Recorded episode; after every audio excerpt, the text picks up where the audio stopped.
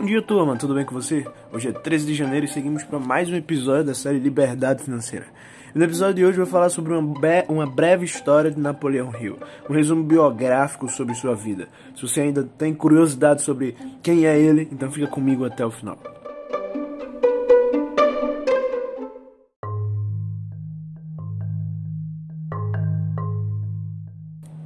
Napoleão Hill nasceu no dia 26 de outubro de 1883, veio de uma família pobre no ponto da Virgínia e aos 10 anos perdeu a sua mãe. Depois disso, ele começou a se tornar uma pessoa considerada rebelde, uma criança que se rebelava contra as coisas. Seu pai, depois de dois anos, se casou e falou acerca de Napoleão a seguinte frase: Napoleão é o pior homem que você pode encontrar. Sua madrasta, em contrapartida, foi uma pessoa que o apoiou muito. Ela falou para ele: Menino, isso não é uma falta grave. Talvez você simplesmente seja a pessoa mais esperta do mundo e não estão sabendo o que fazer com sua inteligência. Ou você não sabe fazer é, o que fazer com sua inteligência.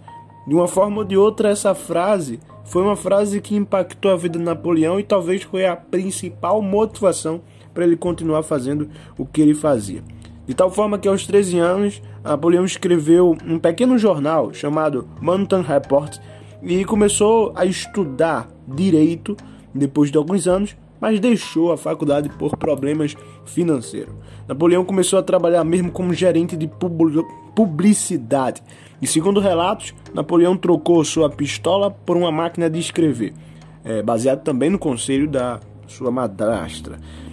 Em 1908, Napoleão teve é, o seu melhor encontro, que mudaria a sua vida. Napoleão encontrou e entrevistou o homem mais rico da sua época, chamado Andrew Carnegie, é, que tinha 73 anos na época e ele basicamente, entre aspas, revelou a Napoleão Hill as características do, dos homens de triunfo.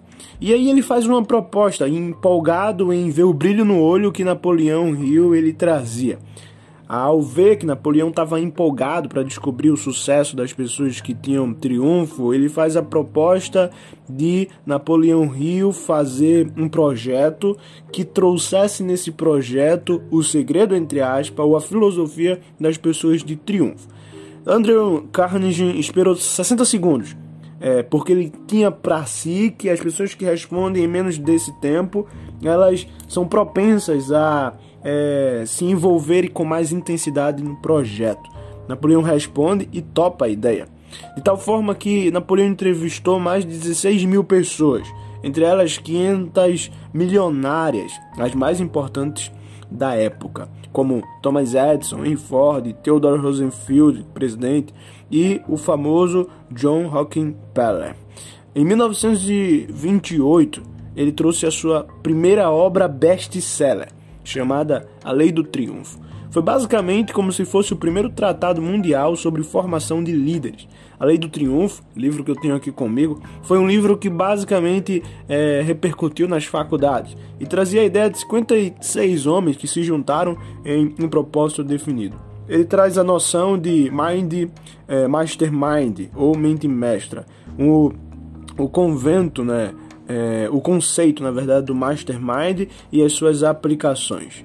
É, liderados por George Weston, esses 56 homens é, tinham o objetivo de trazer uma nova formulação para a nação baseada na liberdade e oportunidade. Ou seja, aquela ideia do século XVII sobre o sangue azul, que o sucesso vinha com títulos, a origem nobre, de linhagem rica e que você só podia ter sucesso através de indicação e tudo mais, foi quebrada a partir desse livro, porque Napoleão Hill ele trouxe a ideia de que todos podem construir através da liberdade e oportunidade sucesso na sua vida se simplesmente escolherem. Napoleão hoje não vive mais, ele morreu em 8 de novembro de 1970 com 87 anos, mas o seu sucesso foi tão grande que nos Estados Unidos existe The Napoleon Hill Foundation. Uh, é basicamente como se fosse uma escola de treinamento para pessoas é, de, que querem ter sucesso na vida. É, alguns criticam muito as obras de Napoleão Hill simplesmente por ele não demonstrar a riqueza tanto que ele pregava, ou seja, não parecia que Napoleão Hill tinha tanta riqueza assim como ele falava que as pessoas de sucesso teriam se aplicassem seus ensinamentos, e até porque ele fala mesmo no seu livro, por exemplo, Mais Esperto do que o Diabo, no começo, que ele passou por momentos de crise. Uh, os seus livros foram vários, né? A gente encontra, por exemplo, a sua primeira obra chamada As Regras de Ouro de Napoleão Hill em 1919. Apesar de ser um livro muito bom, ela não se tornou um best-seller. A que se tornou um best-seller foi a que ele publicou é, nove anos depois, em 1928, chamado A Lei do Triunfo, que eu já falei. É, em 1930 ele publica outro chamado Os Degraus da Fortuna. Em 1937 ele publica uma das obras mais conhecidas hoje por ele, é, escrita por ele, que é Quem Pensa Enriquece é, ou simplesmente pensa em riqueza. Em 1939 ele publicou Quem Vende Enriquece. Em 1941 ele publicou Como Vender Seu Caminho pela Vida. Em 1953 ele publicou Um Ano para Enriquecer. É interessante pontuar que nesse período antes de 1953, um ano antes, Uh, em 1952 a 1963, o empresário chamado Clement Stone leu o livro Quem Pensa Enriquece e foi extremamente impactado, de tal forma que decidiu fazer várias cópias desse livro e entregar para a sua equipe de vendas houve um faturamento muito grande e ele simplesmente eh, chamou Napoleão para se tornar o sócio da sua empresa.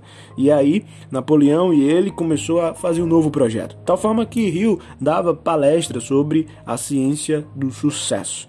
E depois disso, em 1954, ele escreveu Sucesso Ilimitado. Em 1959 ele escreveu Chaves para o Sucesso. Em 1961 ele escreveu A Ciência do Sucesso. Em 1963 ele escreveu Como Aumentar o Seu Próprio Salário. Em 1964, um ano depois, ele escreveu Atitude Mental Positiva, basicamente é, apoiada né, e custeada pelo é, seu sócio Clement Stone, e em 1967 ele escreveu Paz de Espírito, Paz de Espírito, Riqueza e Felicidade. Em 1970 ele escreveu Sucesso e Riqueza é, pela Persuasão.